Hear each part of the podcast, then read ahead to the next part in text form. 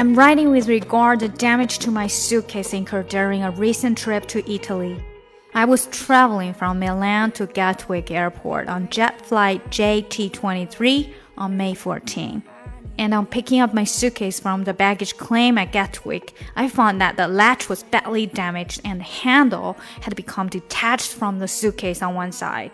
今天是星期三，我们今天的练习是生活的内容。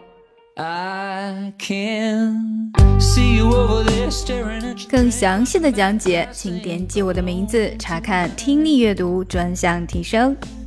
关注公众号 ES Post，每天接收跟读推送。